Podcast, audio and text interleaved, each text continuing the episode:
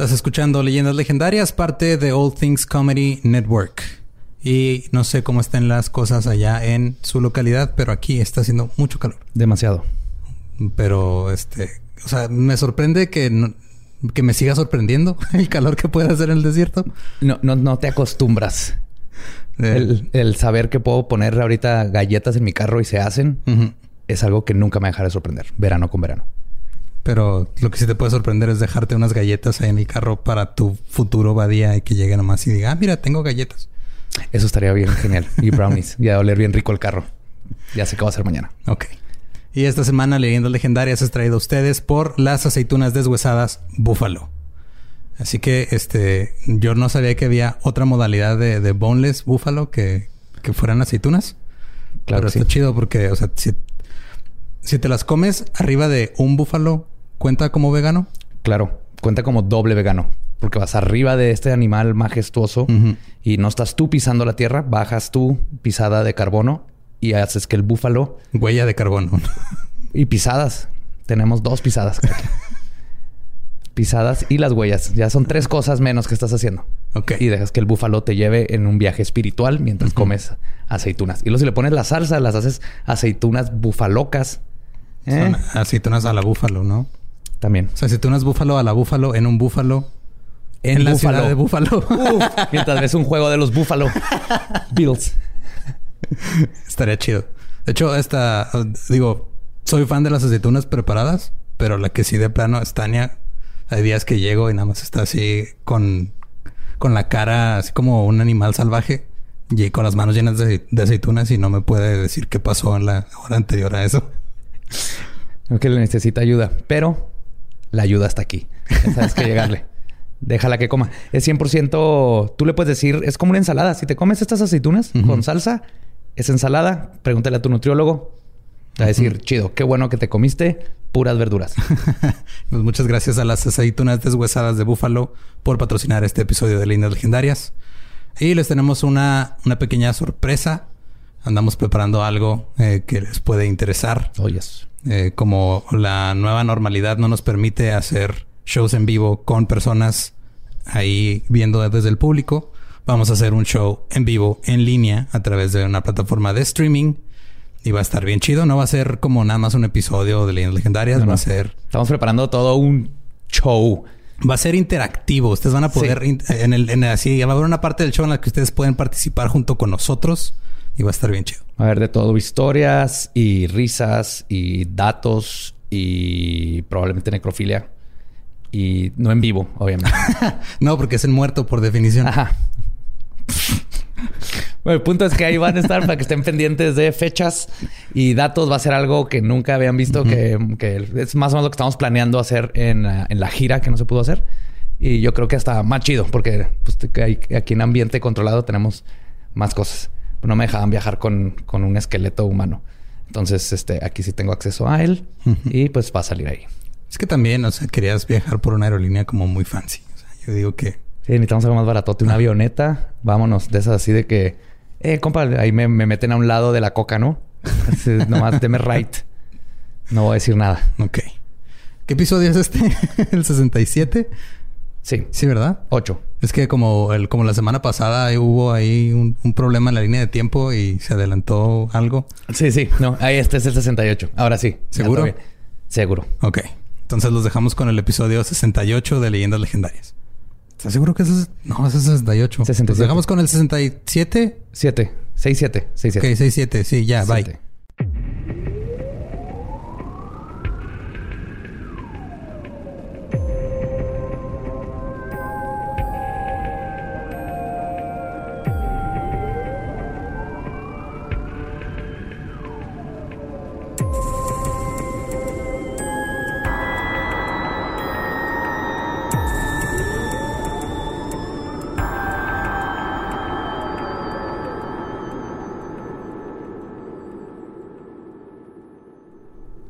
Bienvenidos a Leyendas Legendarias, el podcast en donde cada semana yo, José Antonio Badía, le contaré a Eduardo Espinosa y a Mario Capistrán casos de crimen real, fenómenos paranormales o eventos históricos tan peculiares, notorios y fantásticos que se ganaron el título de Leyendas Legendarias.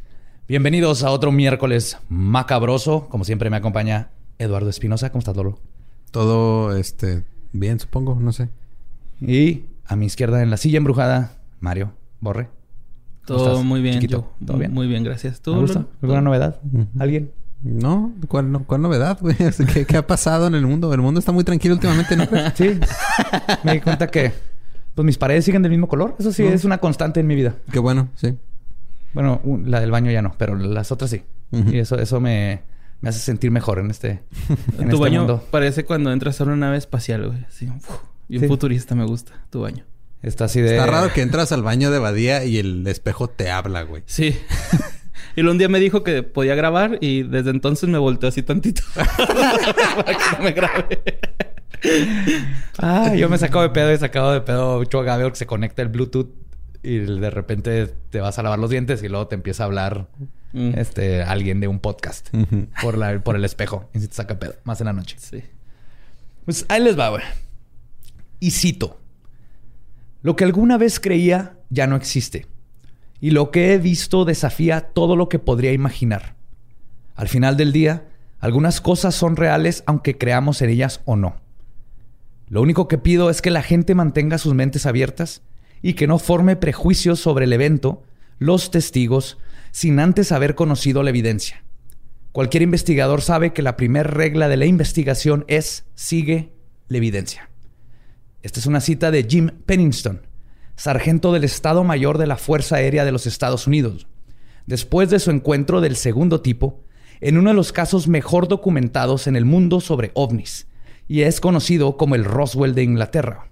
Hoy les voy a contar del incidente Rendlesham. Rendlesham. Oh, sí.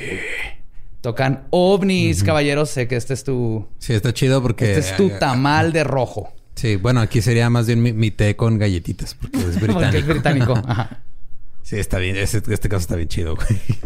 Yo nunca lo había escuchado. ¿No lo has escuchado? No, no, de no. hecho, poca gente lo, lo ha escuchado. Y antes de, de comenzar, que, quiero mencionar mi fuente principal, que es The Rendlesham Enigma, libro 1, Timeline, de Jim Pennington. O sea, él que estuvo ahí. Junto con Gary Osborne, que es un este, ufólogo que le ayudó a recuperar todo. Pero todo esto viene de la boca y ojos del güey que estuvo ahí presente, güey.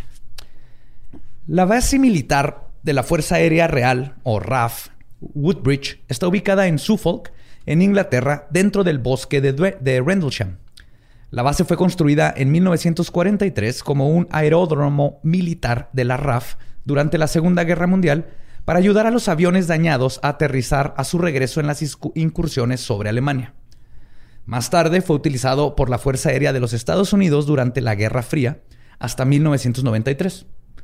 Durante muchos años, el ala 81 de combate también funcionó desde la base cercana, Bentwaters, de la RAF, haciendo que Bentwaters y Woodbridge se conocieran como las bases gemelas.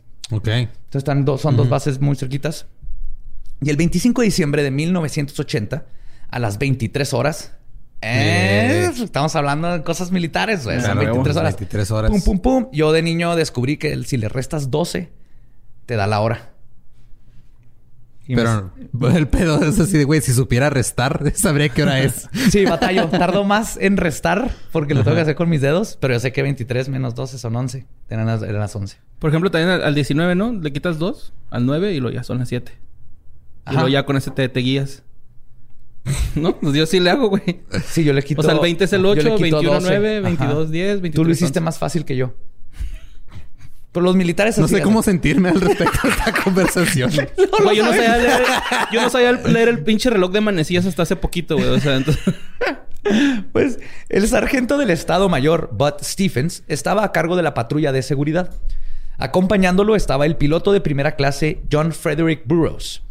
Y fuera de que era Navidad y ellos estaban atorados revisando el perímetro de la base en lugar de estar cenando, era una noche como cualquier otra.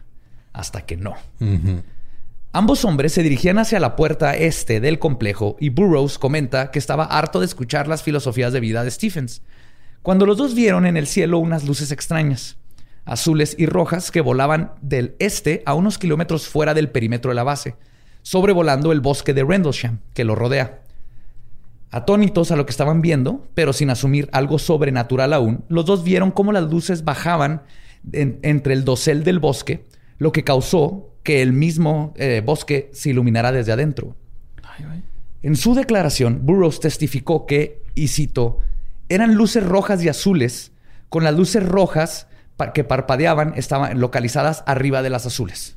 O sea, estaba tan clarito que alcanzaban a distinguir las dos luces una de la otra. El sargento Stephens le preguntó a su superior si lo que estaban viendo era normal, a lo que Burroughs le contestó y cito, fuck no, this is not normal. O sea, sí. Ma- no, de la mate. verga. Ajá, sí. No, no, güey, esto, esto no es normal. De pronto, los dos patrulleros observaron lo que parecían ser dos fuentes de luz diferentes. Una era más blanca y estaba cerca del camino que lleva a la puerta. Y la otra, con las distintivas luces azules y rojas, estaba dentro del bosque. De repente, los dos soldados sintieron lo que describen como, y cito, electricidad estática en el ambiente. Además de un ¿Y se sentimiento... empezaron a besar o como Había química. electricidad y luego sigue la química y luego ya Este, este es muy buen plot para una buena película de gay porn. Burroughs sintió el ambiente eléctrico. Así Hola, empieza la de. E.T. porn. Qué feo estaba E.T. porn. Sí. La, Además- la escena del dedo, güey. la-. Finger. Y lo brilla por dentro. Espérate, ¿lo viste hasta este Como de niño cuando te ponías la, la, linterna en- a- abajo de la mano para que se viera roja tu mano. Que yo sé que existe, pero no lo vi hasta ese punto. Eres un campeón. Me lo de la imaginé, vida. me No te avergüences. Eres un adulto. Puedes ver toda la pornografía que quieras. Con o sin extraterrestres. Es que E.T. es E.T. sí. Pues además de esto, describen un, describieron un sentimiento de alta extrañeza. Y un, este, sentían pavor que los acogió casi al mismo tiempo. A pesar de que no estaba pasando nada más que estaban viendo unas luces. sí, todo eso está... Entonces Stephens sintió la alta extrañeza. Sí. Y vio la madera que Sí, traía primero sintió la escondida alta Burroughs, extrañeza y luego sintió la dura extrañeza de Burroughs. lo cual no le extrañaba para nada. Sabiendo que algo no estaba bien, decidieron pedir ayuda, así que manejaron hasta la entrada este para poder usar la línea fija, ya que sabían que sus radios podían ser interceptados por civiles.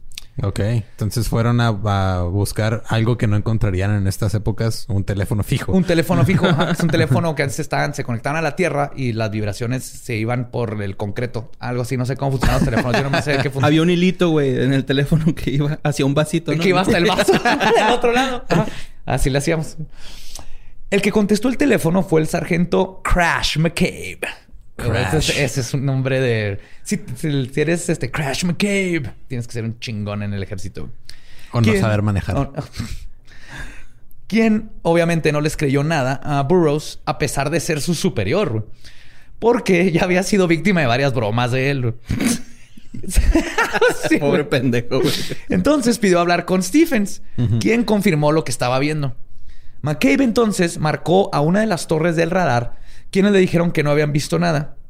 Pero con dos soldados reportando algo, McCabe tenía que seguir el protocolo y transfirió la llamada al CSC, o Center for Security Control, el, centro, de, el centro de control de seguridad.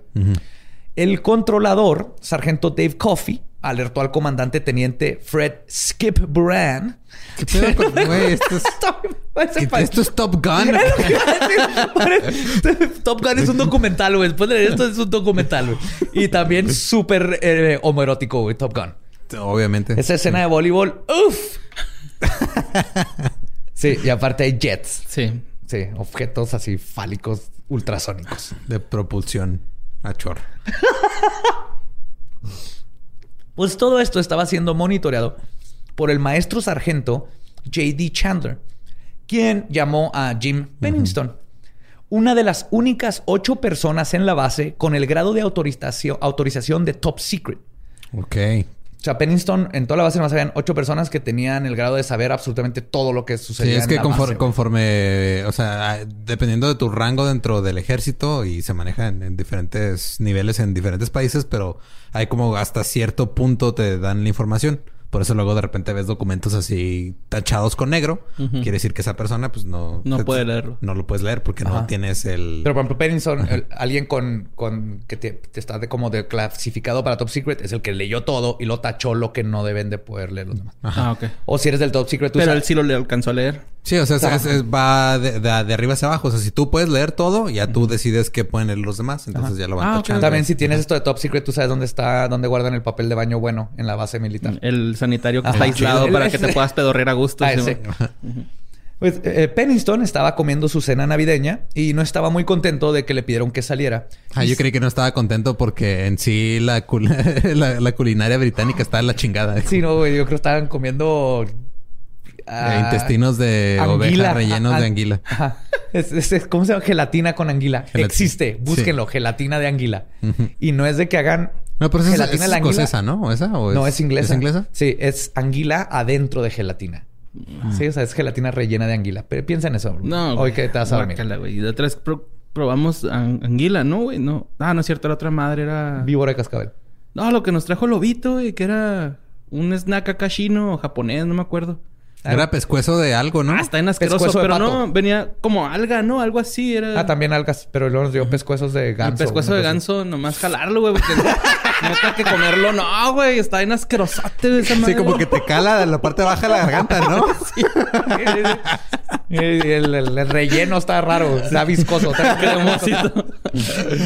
Como de Mariano nos logró seguir. ¿Sí? ¡Yeah! Eh, Pues le, le pidieron que saliera y se dirigiera a la puerta este. Y como buen soldado acató las órdenes y se dirigió a ver a sus compatriotas. Para este punto ya eran las 12.02 de la mañana del viernes 26 de diciembre. Boxing Day. Boxing Day, ajá. El día de las cajas en Así le dicen los, los ingleses. Que es cuando guardas todo lo de Navidad en la caja. Porque allá quitan las le. Se la quitan el día siguiente, quitan toda la decoración. Creo que sí es por eso Boxing Day, ¿no? Es que tiene que, tiene que ver con que empacan cosas, pero no me acuerdo exactamente si es lo Asumo que- ajá, eso es lo que yo siempre he sabido. Si Y también es el día donde hay un... O sea, es, es como... Ya ves que en, en Estados Unidos, después del Día de Acción de Gracias, el, el Black Friday hay un chingo de juegos de fútbol americano. Ajá. En, en Inglaterra hay un ¿El chingo soccer? de partidos de soccer, güey. Ah, claro. No en Allá le dicen soccer. Es el. Boxing Day. Allá le dicen fútbol. Ah, no, fútbol. Sí, es cierto. fútbol. Soccer es el gabacho. Sí, cierto. Perdón, perdón.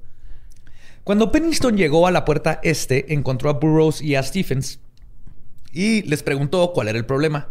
Burroughs dijo, y cito, esto es increíble.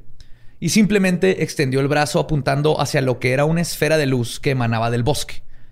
Pennington había estado presente en por lo menos 30 o 40 accidentes aéreos durante su carrera, y lo primero que pensó es que quizás un avión A-10 se había estrellado, aunque se le hizo extraño que no había ni humo ni olor a quemado. Ok.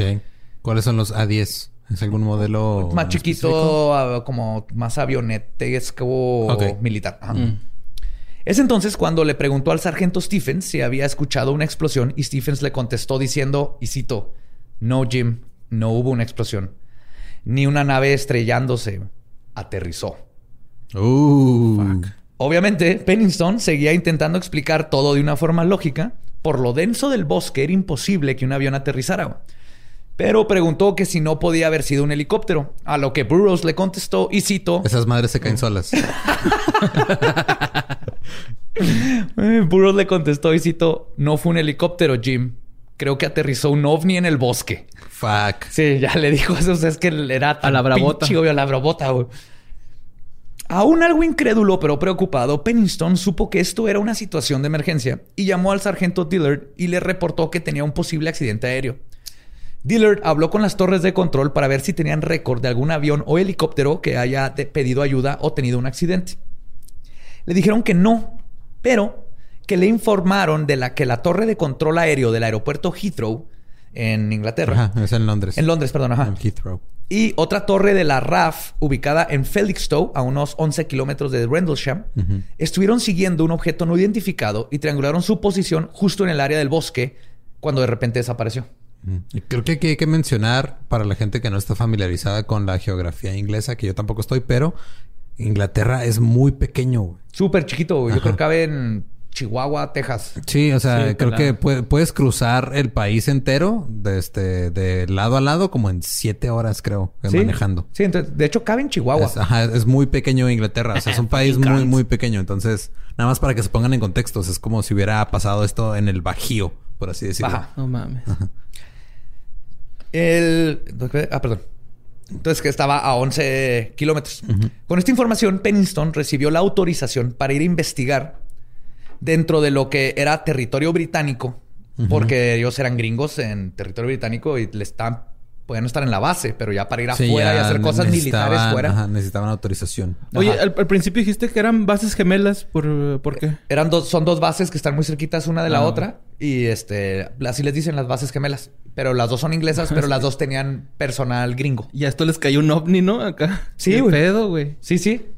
Y se pone muy chingón, güey. Sí, es que, o sea, cuando estás usando una base militar como... O sea, en un país que no es en el que tú estás, no puedes nada más salir a hacer cualquier cosa porque es un pedo. Tienes que pedir de hecho, permiso. De hecho, ni siquiera podían salir con sus armas, güey. Ajá, tienen que dejar las armas ahí porque no. Ya saliendo de la base ya estás en otro país donde tienes sus propias reglas y. Ya. Sí, es como, como consulado, tipo. Ándale, como, consulado, o como Guantánamo en Cuba. Arre, arre. Ándale. Pues eh, Pennington apuntó en su libreta, y cito 1220, notas de respuesta, aeronave, accidente aéreo, adyacente a la puerta este. Me encanta porque todo está apuntado porque son militares, güey. Tienen las, horas exactas. Y salen y, vi las fotos de todas las notas de Pennington, güey, que estuvo haciendo al momento. ¿Y, son a mano o acá en A mano. y ah, luego, pues, sí, ahí están las fotos a mano y luego pues ya la transcrito en el libro. les dan, les dan así un, cuaderno con, con portada de camuflaje. y no, se les pierde bien cabrón, güey. Sí, chingado lo había dejado aquí a un lado del árbol. Ah, puta madre. ah, qué pendejo otra vez. qué perilla, güey.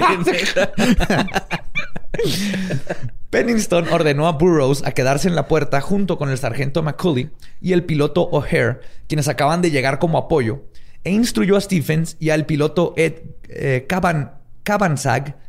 quien también había llegado con el apoyo, a que lo siguieran para investigar. Stephens contestó y citó, no, no, ni de pedo, güey. no fucking way. Así que Burroughs se ofreció para acompañar a Pennington. Y junto a ellos se unieron, este, perdón, el, sí, el que se fue fue este... Stephens. Burroughs. Stephens dijo que no, ni pedo. Ah, ok, ya. En el camino, Pennington estaba informando a control sobre la situación y reportando que probablemente se dirigían hacia un fuego en el bosque causado por alguna aeronave pequeña que se estrelló. El buen Burroughs eh, entonces interrumpió indignado diciendo, y cito, ni de pinche pedo era una aeronave, aterrizó, estaba flotando y aterrizó. Burroughs es mi animal espiritual, güey. Ahorita van a ver. Este, Burroughs es todo el pedo, güey. Cuando llegaron a donde comenzaba la línea de árboles del bosque, tuvieron que abandonar su vehículo y continuar a pie. Para las 12.51, Pennington tuvo que mandar de regreso al vehículo a Cabansang porque los radios de todos estaban mostrando interferencia, mientras más se, adentraban en el bosque. Después de caminar unos 50 metros de su jeep hacia el sureste, Pennington y Burroughs comenzaron a sentir lo que describen como que el aire estaba electrificado y se sentía una especie de energía pesada en todo el ambiente. Okay. Ah, y entonces mandan a Kassenbach porque dijo, allá en el jeep todavía puede comunicarse. Entonces, pues vamos caminando y le gritamos cualquier cosa a este güey para que ese güey lo diga por el radio. Los dos describen que se sentía como estar entrando a un área con un campo electroestático muy fuerte. El cabello de sus cabezas, brazos, cuellos y todo su cuerpo estaba de punta, y su ropa mostraba el mismo efecto. Además, con cada paso que daban hacia la luz, la caminada se volvía más laborada, como si estuvieran caminando en agua que les llegaba hasta el pecho. What? O sea, como que estaba denso todo. La, atmósfera estaba densa. Ajá. Cuando se encontraron unos cuatro... o sea, la, atmósfera estaba densa como cuando vas a visitar a unos amigos y que son parejas y empiezan a pelear. Ándale. y, que te meten en el pedo, ¿no? Sí, sí. ¿Tú qué opinas, Eduardo? Acá.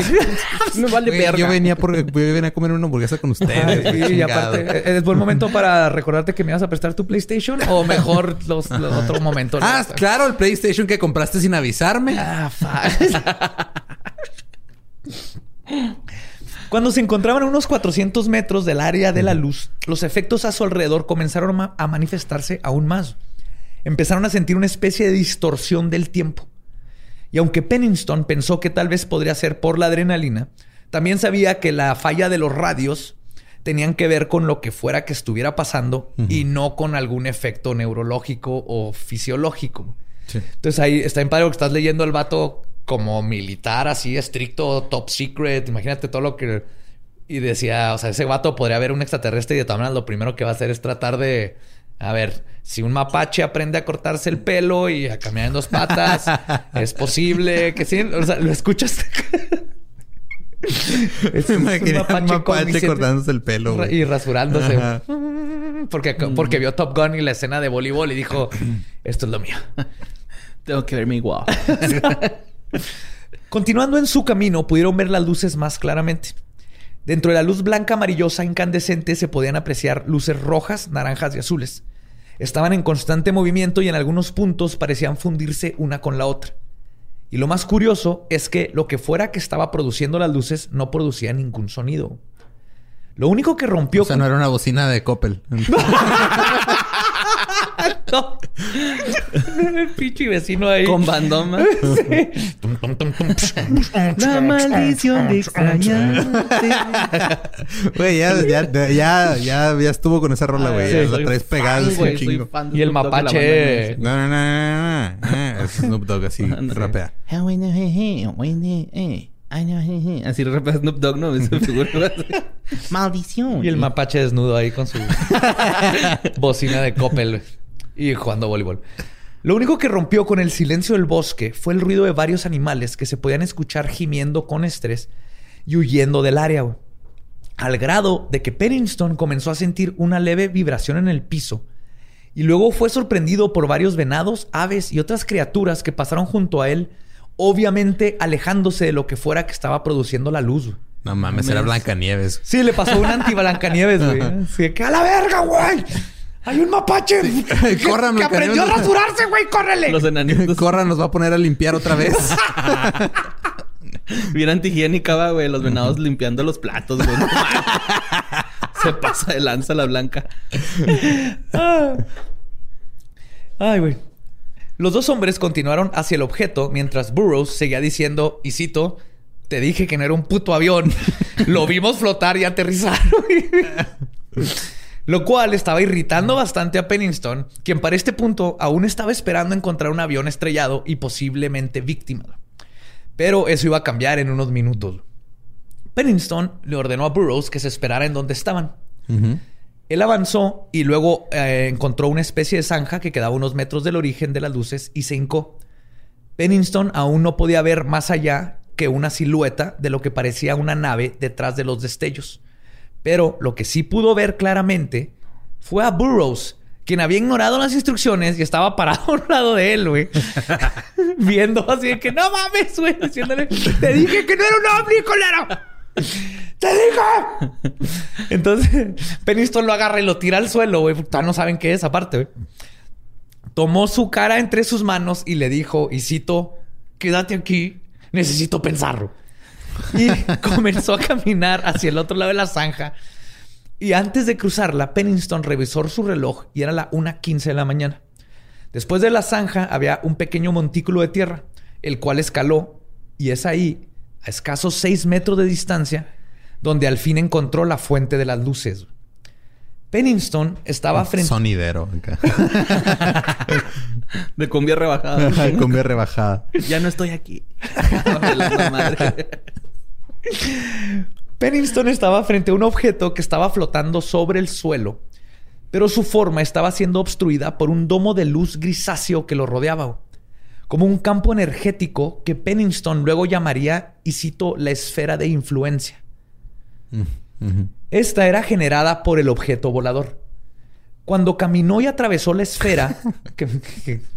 Nada, güey, me acordé del gato volador y nomás estoy pensando, objeto volador. Pero, güey, no, tú síguele, güey. Perdón. objeto volador. Objeto volador. Teníamos que. Pues, cuando Pennington caminó y atravesó la esfera, esta parecía colapsarse a su alrededor y volver a formarse atrás imagínense una esfera hecha como de humo. Ajá. Y luego pasas y pues se deshace el humo, pero en cuanto pasas se vuelve, a, cerrar. Pero aparte brilla y echa luz.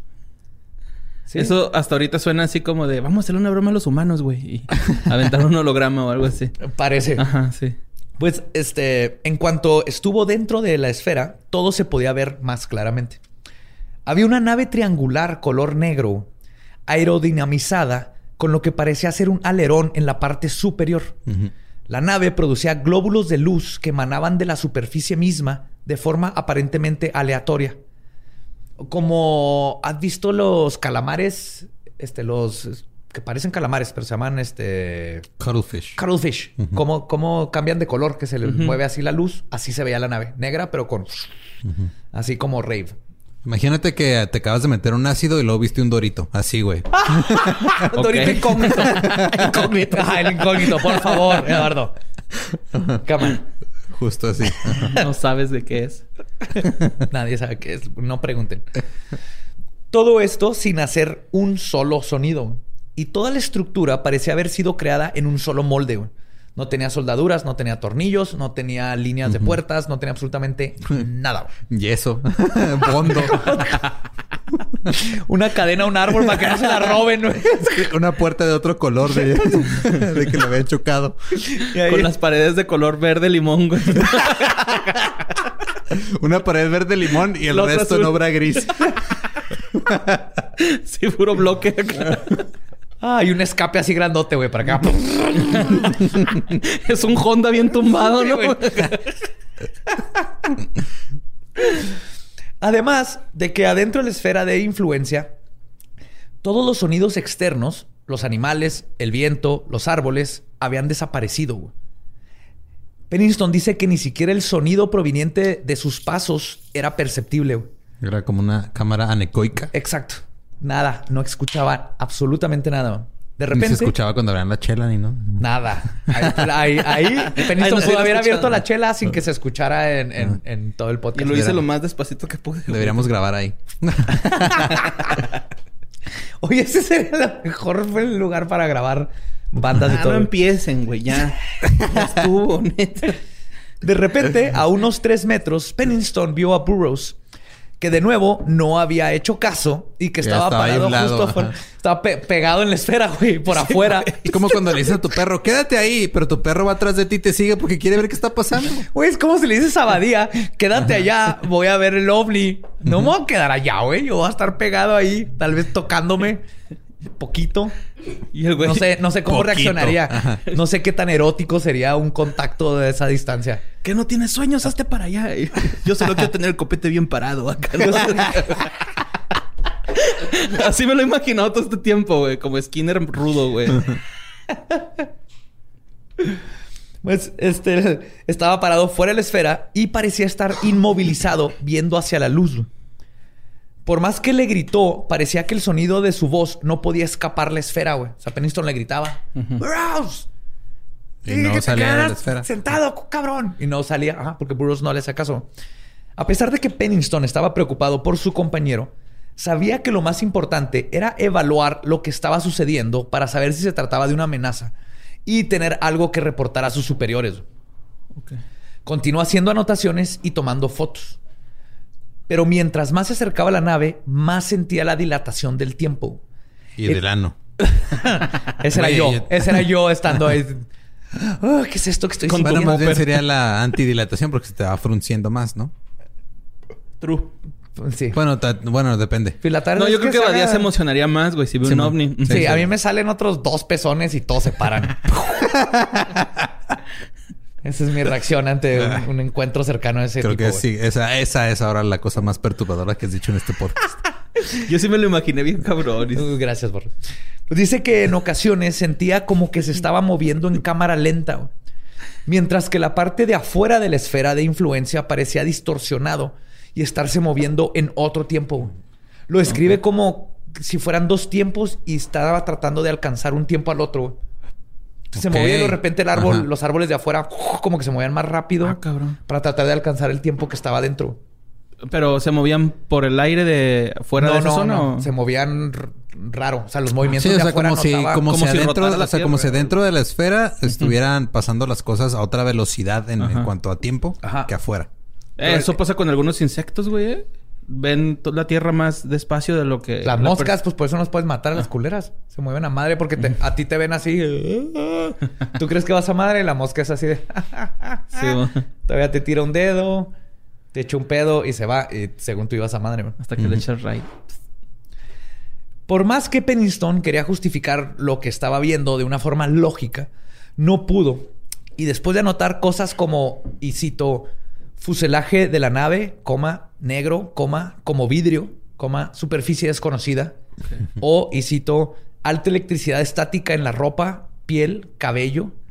Finalmente se dio por vencido de intentar normalizar la situación. Y anotó, ¿qué vergas está pasando? ¿Por qué tengo otros dos pezones?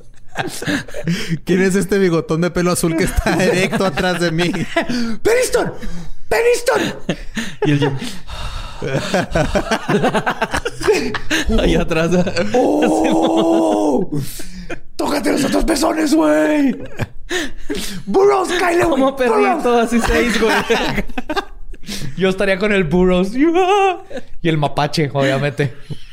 Yo sé. Eso no había pasado bien verga. Chingada, ¿por qué no nací en esos tiempos, güey?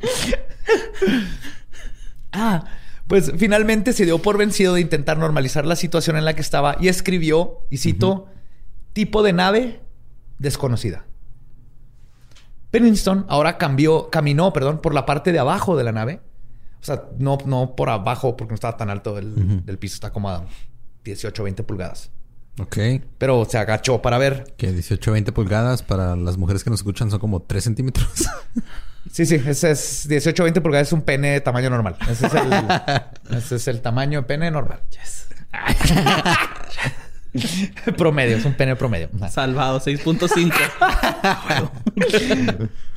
Entonces ahí notó que la nave no tenía tren de aterrizaje y que la luz que emanaba de ahí se sentía caliente, como la luz del sol. O sea, se asomó a verle el niés a la nave. Ajá. Y estaba Y caliente. estaba calientita, porque todo está bien frío, es Inglaterra. Sí.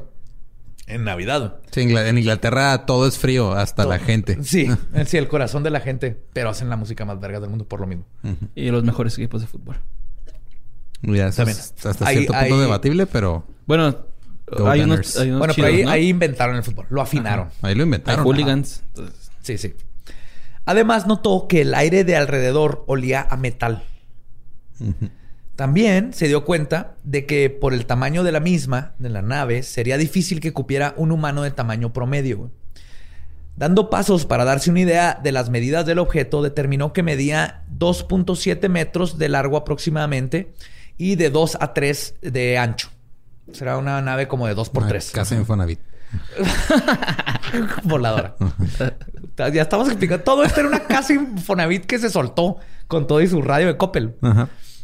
Para este tiempo, Burroughs seguía parado en la misma posición fuera de la esfera, en un estado de venado enfrente de las luces de un carro. Venado lampareado. La- venado lampareado. Pennington, Venado lampareado. Pennington, por su parte, decidió que iba a tocar la nave. Espérate, creo que para la gente que no sabe qué pasa cuando un venado Ah, se sí. lamparea. Un venado lampareado es cuando vas manejando en la carretera, se te atraviesa un venado y el venado en vez de quitarse, pues, te voltea a ver y te dice, no mames, y luego lo matas. Sí, hay un fenómeno muy curioso de los venados que se quedan como que se paralizan. y salen Sí. volando así, güey. ¿Te acuerdas cuando vimos venados en el bosque? Estuvo bien bonito. Ajá, sí. Una vez fuimos, este, Borre y yo, a- a- aquí al bosque de Nuevo México. Íbamos a Ruidoso porque yo tenía show. Y nos topamos con una familia de venados después Bien de- bonitos, bebé. Sí, estaban bien Y chidos. cuervos, y te íbamos a traer uno, pero estaban vivos y dijimos, no, es más difícil. Es más pedo agarrarlos. Sí, es es más que- pedo, pero yo lo he intentado, siempre lo he intentado. Pero, ajá, sí es que tienes que aclarar que Badía siempre que salimos de viaje va buscando cuervos en la carretera muertos para ver si nos podemos llevar así el cadáver, ¿no? Sí, mi regla es si vemos un cuervo muerto, nos vamos a parar porque voy a ir por el cadáver. Ajá. Y hasta la fecha no... Hemos visto vivos, pero no muertos. No muertos. Pero están bien madresotas, güey, Sí. ¿no? De pinches gallos. Tamaño de un gallo. La superficie se sentía suave como de vidrio. Y al tocarla podía sentir un voltaje bajo ¿Sabe como la brisa de verano? como, Como beso de ángel. Ajá. Así apenas. Y cuando la tocaba podía sentir un voltaje bajo que recorría de su mano hasta su codo. Yo creo como una pila de 9 voltios cuando te la pones en la lengua. Con la lengua, ajá. Nunca he hecho eso. ¿Nunca ¿Cómo- hiciste eso? ¿Qué tipo de infancia te has tenido? O sea, hay que ver, hacerlo, hay que hacerlo, vamos a hacerlo. Has, has atrapado palomas para darles marihuana. Este, investigaste o sea, las almejas saben leer. Me sorprende, me sorprende que te has dado todo tipo de toques menos ese, güey. Es que eso es para niños sano, güey. no, va, hay que hacerlo, güey. Sí le entro, a ver no. qué pedo. No- Nomás sientes incómodo. Ok. Pero Pennington temía que la nave pudiera ser radioactiva. Pero la curiosidad y su responsabilidad por informarle Sí, la ganó. curiosidad mató al gato de envenenamiento por radiación. Sí, pues que, o sea, Pennington era un hombre, era ex-marine, Ajá. eh, de grado alto, entonces tenía una disciplina donde el- tengo que reportar, tengo que investigar, eh, no importa mi vida, no importa lo que está pasando. Eso sí es lo que le, le respeto un chingo a, a esa gente del, o sea, del ejército que se lo toma así eh, su Sí, papel. son una- Está bien cabrón, güey. Yo tenía un Yo compa, no güey, que el güey nos decía siempre que quería ser marine y luego le decíamos que por qué. Nos decía, ah, es que me gustan un chingo los barcos, las metralletas y los bikinis. Así, güey, en ese What? orden, güey, Simón. Y ya después se metió y se salió en ching... Bueno, o sea, cumplió su servicio. Sí, porque se dio cuenta que él no quería ser Marine. Él quería estar en un video de... De, de Jersey Shore, güey. Sí. Ya, güey, era todo lo que quería. Simón. De Sugar Ray. De Sugar- Every morning. Y- Pero y jugando voleibol Ray. con los de Top Gun. Pues cuando tocó sentía que estaba más caliente todo que el aire de su alrededor. Se agachó para sentir la parte inferior de la nave y es cuando se dio cuenta de tres indentaciones en el suelo. Y se percató de que la nave estaba siendo sostenida en el aire por tres columnas de luz azul. Estaba flotando en tres columnas de Como luz. si la luz fueran las patas. Ajá. Ah, güey. Continuando con su inspección del lado izquierdo hacia el frente, desde la perspectiva del piloto, habían marcas. Pennington pensó que con suerte y deseó con toda su alma, y cito, que dijeran NASA o aunque, aunque, tu- güey. aunque fuera que tuviera un martillo con una hoz, güey. O sea, lo Sí. que quería era algo, dijo, tal vez esto es una nave que Sí. no conocemos, pero por favor que, Que sea humano. algo que lo, que lo haga, que lo aterrice. Ah, güey, pobrecito, Sí, güey. quiero que diga NASA, güey. camarada o nazi o lo que sea, pero ya, güey. O sea, que no, que sea de este mundo mínimo. Sí, o sea, algo, algo que comprobara Es que, que, lo sí, que está imagínate viendo... estar en una situación así, güey. O sea, todos nos hemos topado con algo desconocido, Ajá. Pero desconocido de este planeta. O sea, mínimo sabes qué pasó aquí. Ajá. Pero ya toparte con algo así de, güey. Sí, yo creo que tu, tu cerebro Sí, choca con Ajá. estas cosas. güey. Eso pasa mucho con cualquier evento paranormal. Si es, si es muy obvio, o sea, si, si de repente ves una, una aparición de un torso, tu cerebro va a tardar en captar lo que está viendo porque no, no es algo que deberías de estar viendo. Sí, de hecho, ya en ese momento es cuando cierras el TikTok de Bar- Bárbara Regil y ya te vas, te vas a vivir tu vida. Ese, Cuando ese, ese torso no, ese torso no es normal. ¡Aprieta la vagina! ¡A la verga! ¡Oh! Así musculosa. Ajá. Güey, tiene músculos en los párpados. Esa... Güey, imagínate darte un body shot de Bárbara de Regil en su abdomen. güey. Bárbara No, Regil. güey, ¿Sí no. sabes que cómo se hizo rica? Apri- aprieta, aprieta carbón con, y lo hace diamantes. ¡Ah! Haciendo ejercicios Kegel. Lleva seis diamantes hasta donde yo sé. Como ostra, pero con diamante. Sí, también perlas. pues no eran símbolos de la NASA ni de nada reconocido, güey. De hecho, eran unos símbolos muy extraños que le pedía este, a Gabriela, que es experta en, en símbolos cósmicos, que los describiera. Y según ella, es una pieza de Tetris chueca, un juguete de jirafa minimalista, eh, un instructivo de IKEA con tornillo, un tipi exclamando y la vista transversal de un tope mal hecho. Esos son los símbolos. Eh. Y a mero arriba Sí, había es un Es círculo, es, cierto. Un, ajá, es un círculo con un triángulo y tiene De, de pura casualidad, ¿no te buscaste en, en Google la gente que se ha tatuado esos símbolos? Hay un chingo de tatuajes de esos, güey. ¿A Me poco? imagino. Y de hecho, para los que no, la portada del episodio tiene estos símbolos y de todas maneras, pues ahí van a estar en los show notes los símbolos. Ah, cabrón. Ajá. Pues, es- está- si no han visto nada de eso, imagínense lo que les acabo de decir. En la mañana del 26 de diciembre, aproximadamente a las 7.20 de la mañana, Pennington y Burroughs fueron a dar su reporte al capitán Verano. Ah, antes esto, se me olvidó completamente. Este, se salió y luego la nave se le vieron Se cómo fue. se Ajá. levantó y se fue. Ah, ¿la brava? Sí, güey. Entonces van a dar su reporte. Y luego, es que sí, o sea, fue como, digo, lo, lo- de lo que recuerdo de ese caso, más que nada son esos símbolos, porque el güey los copió tal cual, los puso en, en su, O sea, lo que les en, enseñé en su están, reporte, en su bitácora. están en su Y libreta. están, mamá. es- o sea, el güey se, se tomó el tiempo de, de tomarlos así bien cabrón. Y Pues por eso hay que gente lo que, se lo ha, se lo ha tatuado. Y este, y luego ya después de que, bueno, según lo que recuerdo de, de este caso, Después de que salieron de ahí, vieron que esa madre se fue. Y luego hay un periodo de unas horas en las que yo supongo que estaba procesando lo que había pasado. Eh, o no sé si tenía que ver con la distorsión de tiempo dentro de la esfera. Que ya cuando van a dar el reporte en la madrugada, ya habían pasado como creo que cinco o seis horas desde Sí. que llegaron, ¿no? A la Sí, nave. así es. No mames, o sea, pasó mucho más tiempo. Ajá. Como la Sí, película de hecho, su- el reloj de, de Burroughs, a pesar de ser de cuarzo, estaba 45 minutos atrasado. Ah, güey. El cuarzo es, o sea, no, no se atrasa, güey. Como esta película de Aliens también, güey, ¿no? Que es medio romanticona. Que dejan caer así una esfera con un... Con una especie que da vueltas y luego... Alien. A la de contacto.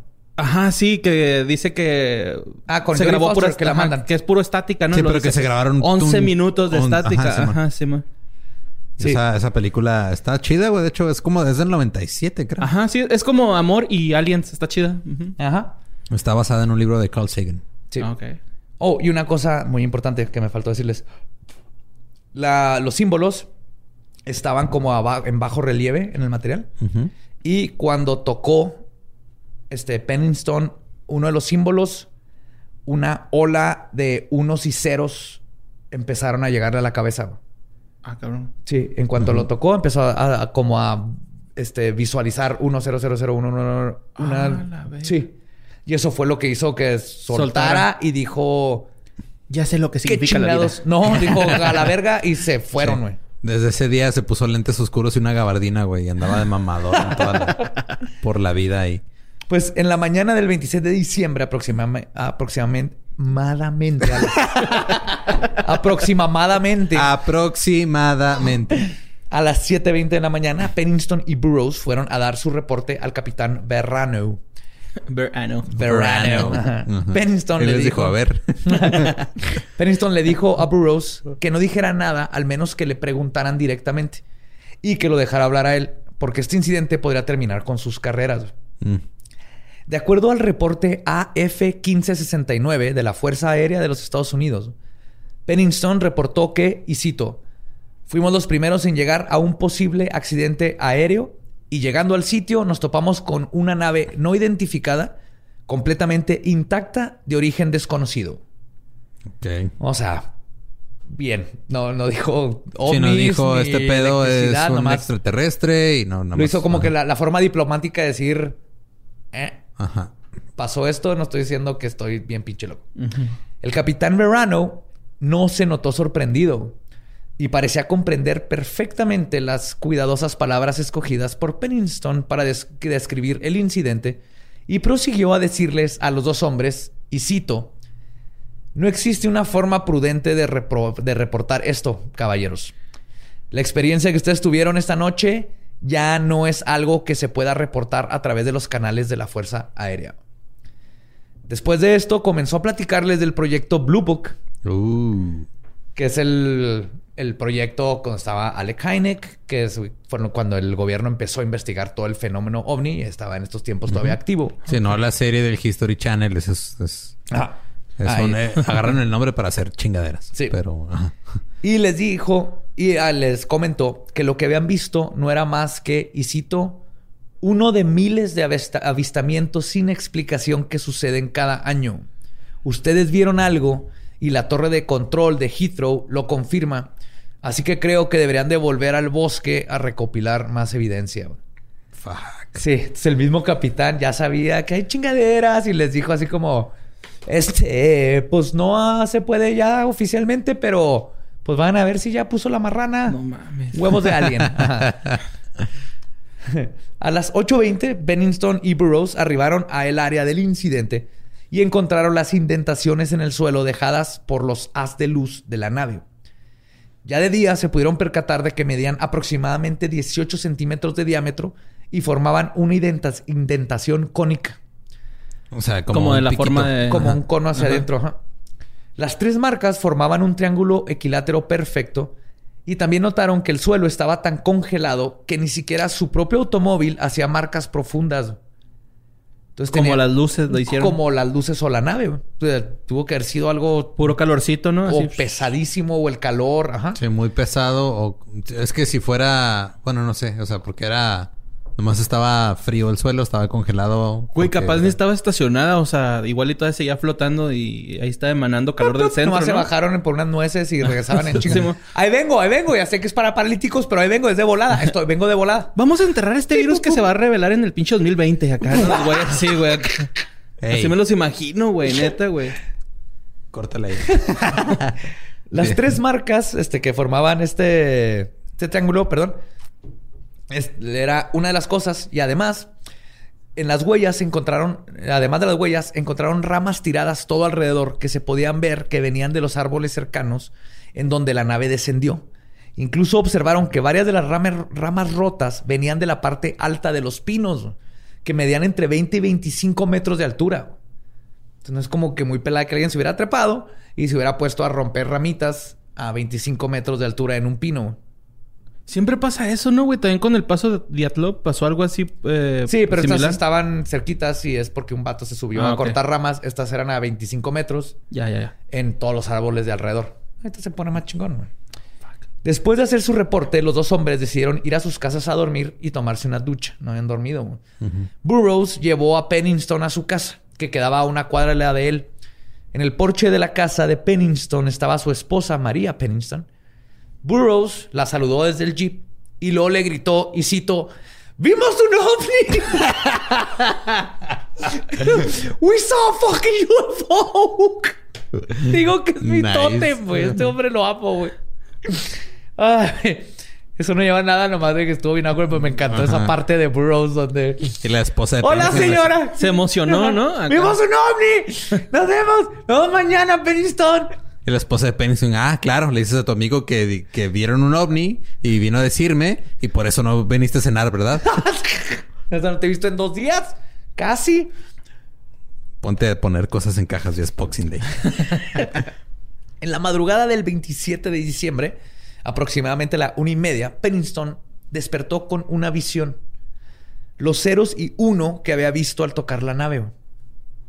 Por más que intentaba volverse a dormir, la imagen de los números continuaba apareciendo en su mente. ¿Se le haciendo- grabó? Sí, se le grabó. Este, ya no se acordaba hasta que se despertó, pero empezó a hacer que se despertara cada 10 o 15 minutos. Finalmente decidió ir a la cocina y con un impulso incontrolable tomó una libreta y una pluma y comenzó a apuntar. A huevo. Los ceros y unos salían automáticamente de su mano, uno por uno. Uno, cero, cero, uno, cero. Llenó una página, luego otra, luego otra, y no fue hasta 45 minutos y 5 páginas después que finalmente la imagen del código binario dejó de pulsar en su cerebro. Hasta que no terminó, Sí, sintió así como dio un último número y ya no le venían más números a la cabeza. Sintió que se relajó y al fin pudo regresar a dormir. Eh, güey, ¿te acuerdas la serie esa que vimos de Netflix que también hablaba de un vato que había visto vida y que no sé qué? Que el güey también apuntó una pinche fórmula así a la brava, güey, sin saber nada de física.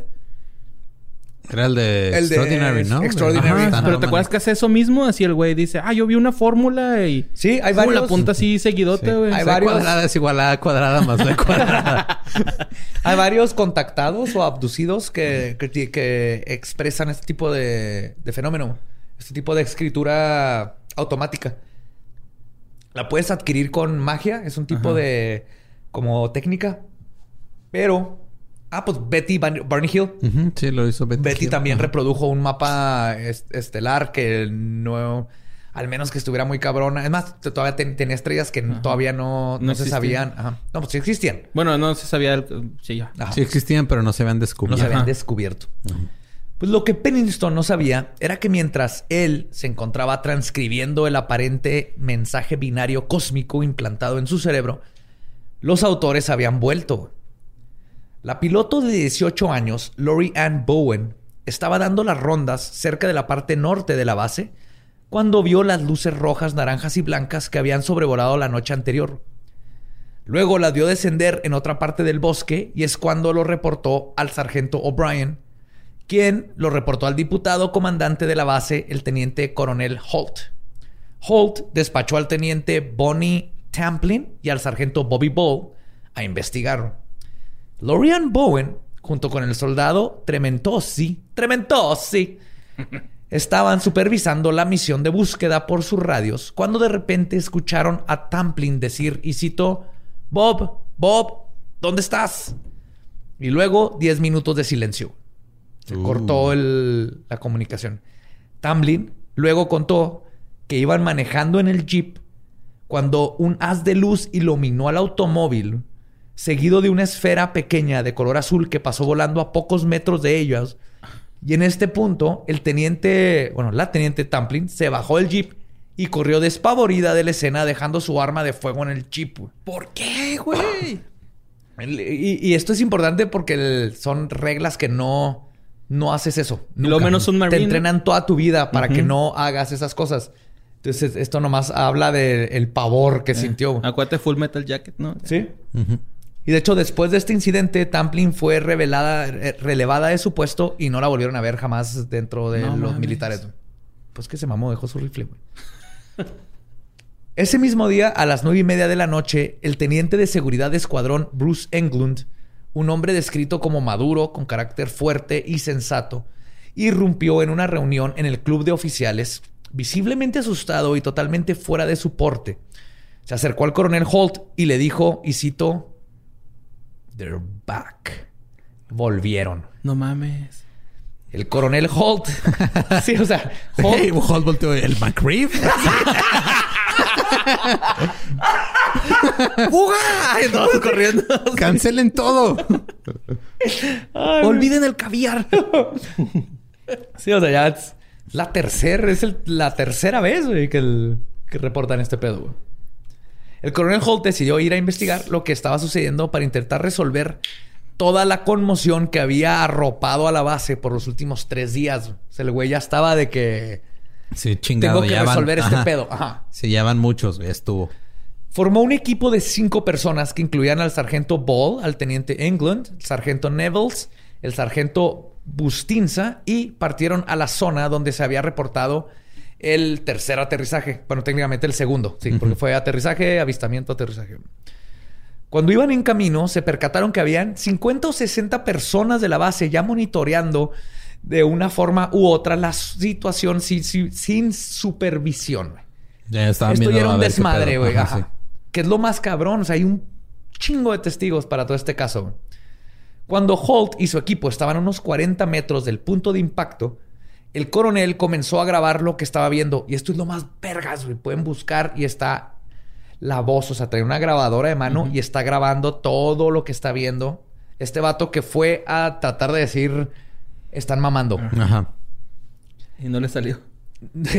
y cito, nuestras luces no sirven, los radios tampoco. Mandaré traer más luces mientras, mientras tomaremos medidas con el contador Geiger. Cuando llegaron a la zona, encontraron el mismo tipo de depresión en el suelo que había reportado Pennington. Tres círculos que formaban un triángulo equilátero. Esto era en otra zona. güey. El mismo tipo de presión. Hay un disco de panda ahí tirado.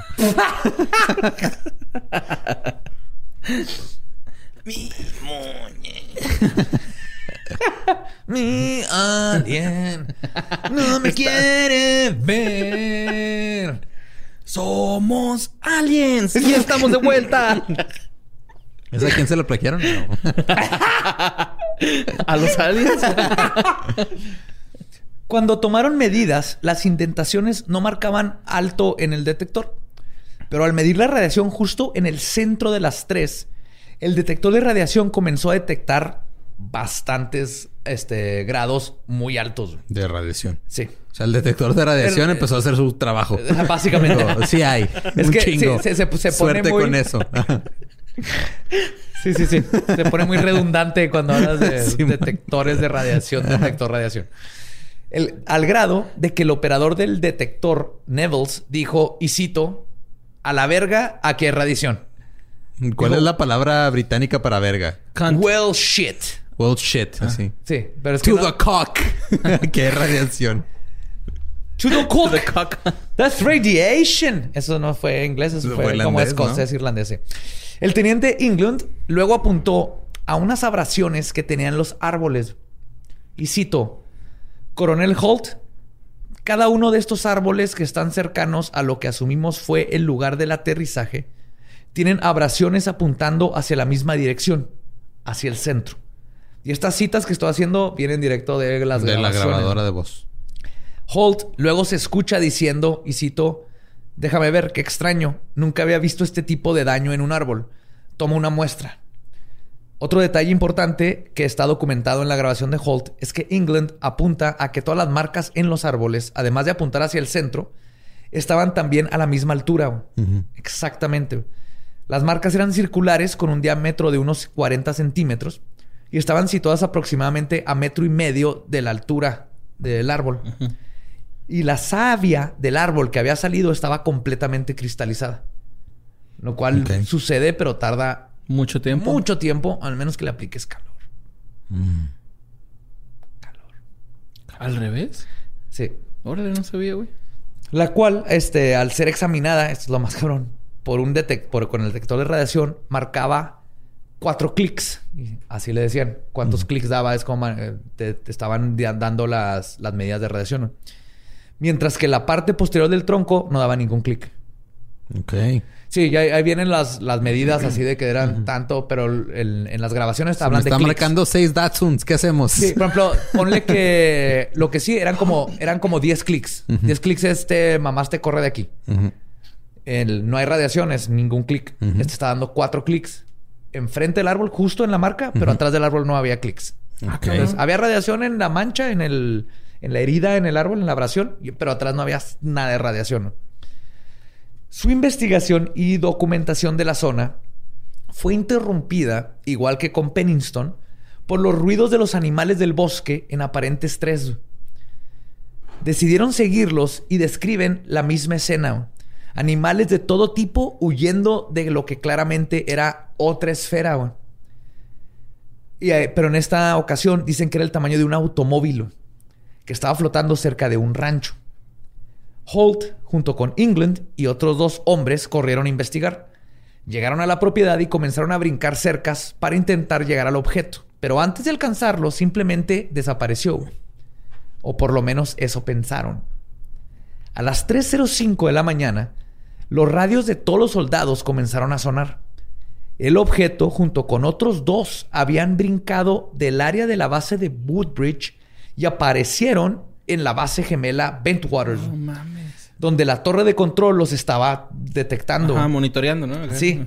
De repente brincaron de nuevo a Woodbridge. Y ahora no solo eran esferas de luz. ¿Pero en chinga ese pedo? Sí, eh, fue así del pum, parpadeo. y lo eso en el radio. No mames. Oigan, este Woodbridge, estamos viendo, eh, Bentwater, acá en Woodbridge estamos viendo estas madres, ya no están, las estamos viendo nosotros. Así estaba. Y son distancias no hay una nave que pueda hacer eso. Más que nada detenerse, güey. Ay, güey, me está dando miedo. Sí. che DeLorean. Culo. Pero... Ay, chupo, güey. ¿Cómo? Tenga, güey. Caballeros. Caballeros, te estamos hablando Te lo pruebo, güey. Ah, pura pinche educación y etiqueta aquí en este Perdón por matar el pinche. Me encanta, ¿no? Estoy entretenido, pinche Lolo. Bien chingón. ok, entonces. Me está haciendo mi trabajo. A mí que, a mí que me dices. Nada que justificar. Cuando regresan a Woodbridge, ya no solo eran esferas de luz. Ya había. Lo que parecía ser tres lunas crecientes se materializaron en el cielo, moviéndose en patrones angulares aparentemente al azar. Al poco tiempo se reveló la forma completa de las naves. Eran circulares, con luces, con claras luces multicolores en sus costados. Y parecía que estaban buscando algo. Y cito, les voy a dar toda una, una conversación entre dos. Holt, entre Holt y Ball, que era otro de los que están. Holt, se mueven hacia el norte. Ok, ahí vienen. Ball. Holy shit. Puta madre. Mierda sagrada. Sí, mierda sagrada. Demonios. Recorcholis. Coño, que me cago en la hostia. Así le dijo. Si lo hubiéramos traducido en, en castellano. En castellano. Que me cago en la hostia, Holger. Viene el platíbolo. Joder. Joder. El platíbolo volador me ah, está chupando las bolas. ¿Te acuerdas de esas galletas? Sí. Qué culeras habían. Pinche emperador de limón así igual, ¿no? Le dice Holt. Estamos observando lo que parece ser una luz que emana hasta el suelo. Ball. Mira los colores. Mierda. Holt, esto es irreal. Y luego se suelta riendo, güey.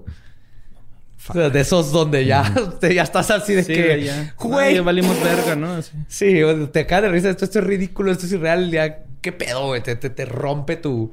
Como cuando tienes un chorro de miedo, que hemos hablado mucho. Sí, te ríes porque ya no sabes qué está pasando. Sí, ya tu reacción. cerebro dices, es que a la verga, güey, vamos a reírnos, Sí, güey. ya. ya. ya, este, ese pinche fantasma, si nos va a sacar un ojo, pues que lo saque, güey. Que te Sí, lloras va- riendo, te va, güey. Sí, sí. carcajadas. Te va a borrar todas tus passwords de Facebook, pues ni modo, güey. Ya vamos a reírnos. Está Sí, pero ya descubrieron ya con la tecnología actual, ya analizando los patrones angulares de las tres lunas, se dieron cuenta que era la coreografía de All the Single Ladies, güey.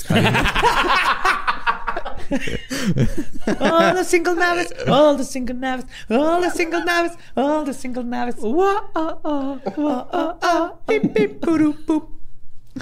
Las naves comenzaron a escanear el área con las luces que emanaban.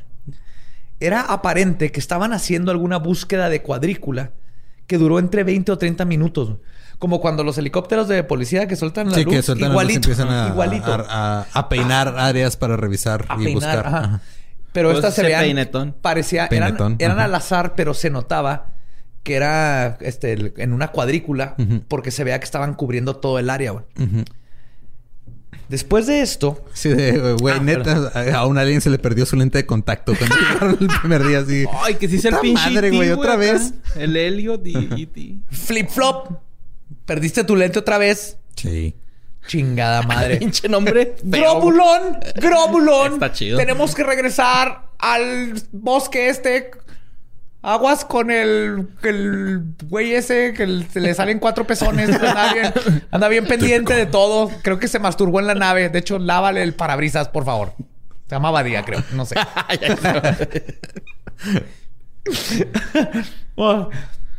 Pues empiezan a escanear el área y era aparente que estaban haciendo alguna búsqueda de cuadrícula que dura 20 a 30 minutos. Y en un punto se enfocaron por mucho tiempo en el área de armamento de la base Bentwaters. No mames. Después de eso, las tres naves desaparecieron tan rápido como se habían presentado. Ah, huevo. Y el incidente Rendlesham se convertiría en uno de los mejores documentados encuentros con objetos voladores no identificados en la historia. Desaparecieron tan rápido como cuando te llegó un mensaje en Tinder de, ah, me, me hice una prueba de embarazo. No mames. Pero hay dos preguntas muy importantes que responder. ¿Por qué tanto interés de estas naves por la base Bentwater? O sea, fueron tres días seguidos de sobrevuelos, aterrizajes y culminó con lo que parece ser una búsqueda. Eso es que eso es lo que parece. Sí, ¿va? ¿por qué Acá. tanta atención a estas pinches Yo se les quedó un güey ahí, güey. Esa es una, güey, eh, que el- una que suponen, pero creo que la respuesta es otra, güey. Ok. Porque la respuesta puede ser que la razón por la cual este incidente fue, de hecho, escondido o suprimido, suprimido Ujú.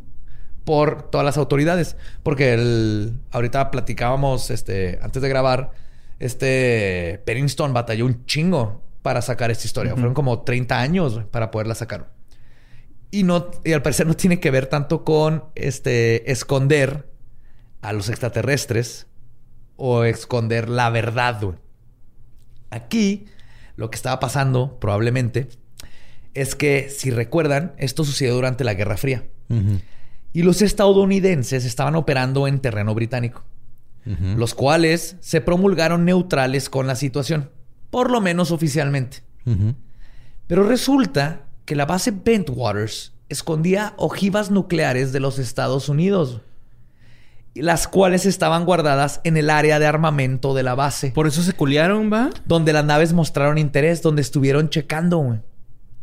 Los- Sí, otra- estos cabrón. pinches changos otra vez se van a volar a la verga. Otra vez ahí están, O- chingada madre. Quién sabe, a lo mejor fue un no, güey, estos güeyes tienen armas nucleares, nosotros no sabemos qué pedo con eso y fuga, ¿no? Aquí- Que no les dimos un pinche PlayStation y la- que se están matando. Ajá.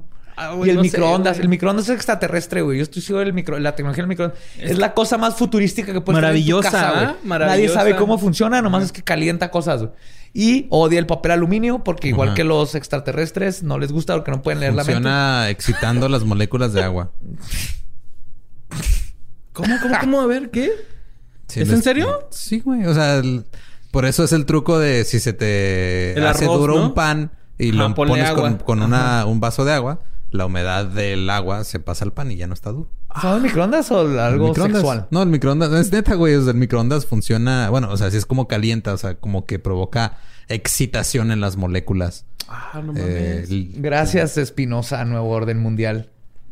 oye, El microondas. Es que estoy tratando de ayudarte, pero bueno, está bien. ¿no? Reptilón. Mira, nomás te quiero decir, es, revisen cuándo fue Roswell y en cuántos años tuvimos un microondas. güey. Fue. Lo único que voy a decir es que no, no es magia, pero es tecnología alienígena. Ok. Tecnología alienígena. Por eso si le pones el papel aluminio, los, los aliens no saben qué estás comiendo y le echan chispas para que le quites. Porque todo esto es para saber qué comemos y luego nos lo van a vender. Ya cuando los alcancemos van a tener todos los restaurantes listos en Plutón y así para vender. Es mercadotecnia. Se llaman Applebee's. Todos de microondas, güey. ¿O chilis? Ay, güey. Pues bueno, regresando a lo que estaba, güey. Ya después de esta conversación no podemos criticar nunca más a Pati Navidad. No, güey. jamás. Pero sí, resulta que el- tenían este, ojivas nucleares. güey. Y los británicos niegan esto, obviamente. Pero hay suficiente evidencia, incluyendo reportes de periódicos y fotos, güey, con los ciudadanos de Suffolk protestando contra tener armas nucleares en su ciudad, güey. O sea, los ciudadanos sabían que habían armas nucleares, güey. Ah, pero antes de que pasara todo esto. Sí, antes de que pasara Ah, todo esto, los ciudadanos, pero esto comprueba que sí tenían, aunque lo nieguen los británicos y los gringos. Es que no se vale. O sea, los gringos se supone que no Ajá. tenían bombas nucleares allá, probablemente las tenían estratégicamente para tirarle a Rusia desde allá. Pero, y como los británicos era así de que esto es pedo entre ustedes dos, yo no me meto. Ajá. El haber dejado que entraran con ojivas nucleares era una un- chingadera, güey. Entonces, eh, les preocupaba más eso, a, a mi parecer, Capaz que el ovni en sí. Sí, es lo que hacer eso es lo que se conoce en el arte de la guerra como una mamada. Y entonces, si esto hubiera salido a la luz en medio de la Guerra Fría, no solo los estadounidenses... Se hubiera esca- calentado la guerra, ¿no? Es lo que iba a decir. te, te odio, güey. Te- Era mi punchline. Era mi punchline. Duré tres días para, tener, para escribir ese punchline, güey. Ahí me tomó que medio vas tú segundo. con tu pinche habilidad natural de hacer punchlines. Es tuyo, es tuyo, güey. Gracias, Borre. Borre lo reconoce, Ok. güey. Pasará la historia. Regresemos, regresemos. Dale, dale, dale. No, esto nunca pasó. Pero se te chingó Dale. un poquito. Pero es tuyo, Badía. Es tuyo, güey. Tú úsalo. Guerra se calentaría como un microondas porque los microondas no salen. No, güey. No Y escalaría eso, la ya tensa situación nuclear contra Rusia porque pues todo está de la verga de la chingada ya. No, yo. No, no, pero tú estás madre, sería, se calentaría y escalaría la ya tensa situación nuclear contra Rusia, sino que el- además chingaría esta postura neutral este, y la hubiera neutralizado. Sí, es que, o literalmente, sea, güey. Inglaterra quiso aplicar un Suiza y no le salió. No, ajá. ¿Un qué, perdón? Suiza. Suiza. Así que no, yo no me meto. Pues tienes ahí un, dos bases militares. Ajá, No aviento mames. piedritas, pero escondo la mano. Y llegaron los ovnis, así de que, "Ajá, mira, ese güey se cagó. No, básicamente eso llegaron a hacer. ¿Te acuerdas? Tú estabas así como que, y creo que nadie se dio ¿qué? cuenta, te cagaste en el ¿Qué salón. pedo con tu proyección, güey? Uh, nadie se dio cuenta que me cagué, güey. Mm, Y el de atrás, así como, Mm. ese güey se cagó y ya valió verga toda tu secundaria. Ajá. Sí, Miss, el de los cuatro pezones huele a mierda. Pero vi un ovni, cállate. A toalla mojada, güey, así. Como entre feo, pero limpio, güey. así. Y finalmente, la, la última pregunta es: ¿Qué fue de la secuencia binaria que Pennington recibió al tocar los símbolos? Después de ser descifrado, descubrieron que eran seis coordenadas geográficas, las cuales coinciden perfectamente con la isla desaparecida de High Brasil, que se dice existía al oeste de Irlanda, donde los irlandeses dicen que estaban los iluminados. No mames. Otra es, eh, coincide con la pirámide de Caná en Caracol, en Belice, que es de la cultura maya. Otro está en Sedona, en Arizona, en los Estados Unidos, que corresponde a la cultura Hopi y es uno de sus grandes asentamientos. Obviamente, una coincide con la pirámide de, de Giza en Egipto. Y otra es los planos de Nazca en Perú, que es de los incas, donde están las figuras estas. Y finalmente la sexta es el monte Taishan en Shandong, en China, que es otro monte sagrado que tiene todo esto está conectado con extraterrestres que poco a poco se ha descubierto más. que cuando le llegaron estos números que se representan las coordenadas, no se sabía de todo esto y no tenían la conexión extraterrestres. Que ahorita dices, qué cliché. Pero nada de esto era cliché en, esos tiempos. En los ochentas. Y, estamos seguros de que no era un, un aliencito de primaria haciendo una exposición. era su maqueta. Era su maqueta, vino, vino a hacerla acá. Ay, como era el matadito del salón, dijo, no, papá, llévame.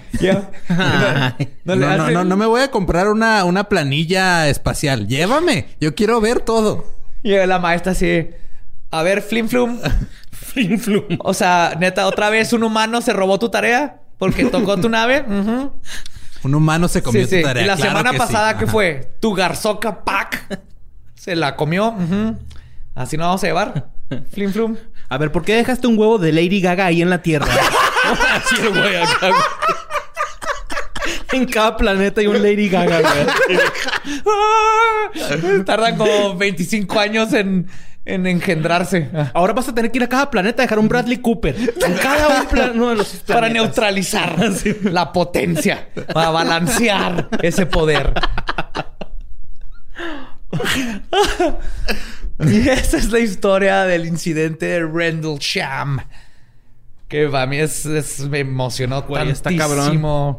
Sí, es que todo el pedo de la historia de, de Penningston está cabrona, güey. O sea, sí, no sé si lo vamos a hablar para lo de Patreon y, o sea, para el exclusivo, pero. Sí, dar más información de, de Penningston. sí la sufrió un chingo, o sea, porque era un güey de esos de que él fue entrenado para ser siempre este lo más neutral posible. neutral objetivo. Ajá, objetivo. Y, y, y nunca se salió de su línea. Y eso lo terminó este, aislando de todo el mundo. Sí, lo sí, porque ahorita estamos diciendo que cayó hasta en la locura, ¿no? Afuera del aire. No, no, en la locura no. El, pero en la... ¿Cómo se dice? Ostracized. Lo... lo, hicieron... Como que lo hicieron para un lado entonces, así de... Ay, sí, pendejín. Acá. Este libro son como 700 páginas, 600 páginas. Casi una tercera parte te habla de todo eso. Todo, eh, cómo lo encubrieron un chingo y luego empezaron a encubrirlo y luego se transformaron en, tratar de chingarlo. No mames. Porque él quería sacar la verdad. No nomás pues, había un chingo de gente, pero Pennington era el más importante porque es un tipo confiable, ex marine, este, de los de mero arriba con credenciales top secret. Entonces, que él salga y lo diga. Y a mí se me hace que tiene mucho sentido. es la combinación de las dos cosas, pero se me hace mucho más probable el, güey, es que si hablas de esto y todo, hay, bombas nucleares allá adentro y esto es un pedo que va más arriba de ti porque vas a meter en pedo a naciones. Yo digo que por eso se fueron, ¿no? Acá les dio culín, la neta, así de, ay, güey, pedo nuclear, vámonos. En el 93. ¿Cómo se hará ese pedo? No, más bien se me hace, yo, yo, yo opino lo de Lolo. O sea, es como si tienes una una granja de hormigas que no me dejan tener en la casa, pero es mi sueño más grande en la vida. Una granja, pero sé que eventualmente se me va a caer y se me van a escapar y luego van a dominar la casa y luego van a empezar a comerse los platos. Ner, güey, la otra vez vi un en Ross bien vergas, güey, acá de gel, güey, te lo va a comprar, güey, neta. ¿Granja de, Sí, de gel. Pero imagínate, pones pones Sorry volteando a ver a Gabriel. pones una granja de hormigas, güey, y luego te vas de vacaciones a Tegucigalpa. ¿Sí? A probar las almejas. Y luego regresas y las hormigas, güey, ya inventaron eh, este, la dinamita. La dinamita, güey. Imagínate, está viendo y luego se están matando entre ellos y luego esclavizaron las hormigas, están más oscuras. Sí. Y, luego, ves, ves hormigas, ves, a las, hormigas azules matando a las hormigas negras sin ningún motivo, güey. O sea, se pone bien loco todo. Madre. Entonces, ¿tú qué haces? Tú, tú como el que de la gaja dices, ¿qué chingo están haciendo, güey? Sí. Y de repente una pinche hormiga, güey, logra deshacer el átomo, güey. Es como... Ahí es donde dices, ah, no, espérate, ¿sabes qué? ¿Qué pedo ahí? Porque él, o sea, eh, se están mamando todas, pero esto puede madrear mi mesa donde está todo el. De hecho, es, Love, Dead and Robots con Topher Grace, güey. Esa, esa, era la. Este, ¿Cómo se llama? La, trama de la, de la secuela de bichos, güey, pero no se logró hacer. No consiguieron lana. pero esa es una de las teorías que Flick primero descubrió cómo deshacerse de los saltamontes y luego ya descubrió cómo deshacer el átomo, güey. sí, cagadero. No podemos poner esto en película, hay que matarlas. Pero la teoría es eso, que nos han estado viendo, nos han estado viendo, así que mira, los changos inventaron la música, qué bonito. Ah, inventaron el arte, wow. Ah, Vergas se están matando y ahora pueden destruir el átomo y madrear un planeta. Como las abejas. Hay que, voltearlos a ver, ajá, o sea, hay que estarlos cuidando. En cualquier momento en que las abejas hagan nini, ya, valió verga, ¿no? ya. Que hace poquito estaba viendo un dato, güey, de que... ¿Que unas son a- drones un- extraterrestres? No, un grupo de abejas, güey, siguió un carro por dos días porque adentro del carro iba su oveja reina, güey. No mames. Sí, güey, así dos días seguidos, güey, siguiendo el carro y al último nada, güey. ¿Pero se la regresaron? Pues yo espero que sí, güey, porque si no el vato que iba manejando se pasó de verga, güey. Sí. Ay, qué bonitas. Sí, güey, leales. Cuiden a las abejas, por favor. Sí, por favor, son drones extraterrestres que nos han ayudado a polinizar todo. A sobrevivir. Acabo de leer que muerden ciertas flores para que polinicen. Ah, no manches. Le- las muerden, ajá. Como murcielaguito o, o Ajá. mods. Ah, me Son- así. Ah. Son los fluffers de la polinización. Son los fluffers de la... Son los fluffers y los... Todos, güey. Son los porn stars de la polinización. Mm, yeah. Abejita, verga. polinízame esta. Mm, flores. En fin, este... Jamás había sentido lo que era ñañara hasta ahorita, güey. Neta, güey. te Ese lo es el porn de abejas y la flora. Chingo. Ok, pues ya Pero podemos ese es el, fin. ¿no? Sí, sí, sí. No sé. Creo que nos desviamos un poco. Pero Ah, sigo queriendo una granja de, de hormigas. No, está bien. Este, eh, recuerden que nos pueden seguir a to- en todos lados. A nosotros como arroba leyendas podcast. A mí me pueden seguir como arroba ningún Eduardo. A mí en mis redes sociales como Mario López Capi. Y a mí me encuentra como Elba Diablo. Nuestro podcast ha terminado. Podemos irnos a pistear. Esto fue Palabra de Belzebub. Abrajadabra. Los amamos. Manténganse curiosos, misteriosos y macabrosos.